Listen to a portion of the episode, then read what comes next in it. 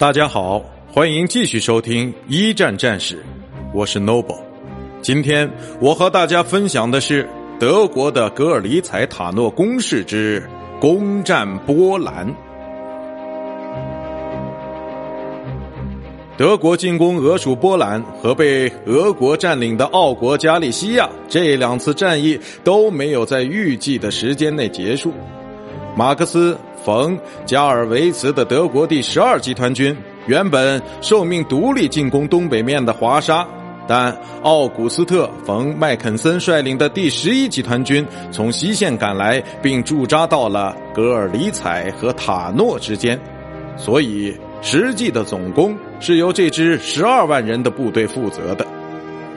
此次攻势于五月二日开始。麦肯森的军队撕开了俄国第三集团军北翼的一条四十八千米长的防线，而后者则由于自己受创已极，在五月十日全军覆没。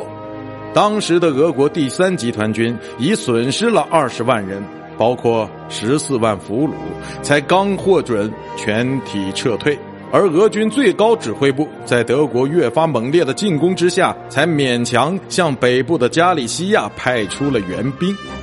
虽然俄军在五月十九日到二十五日奋力抵抗，但德军却一路势如破竹，并于六月四日夺回了普里奇斯米尔。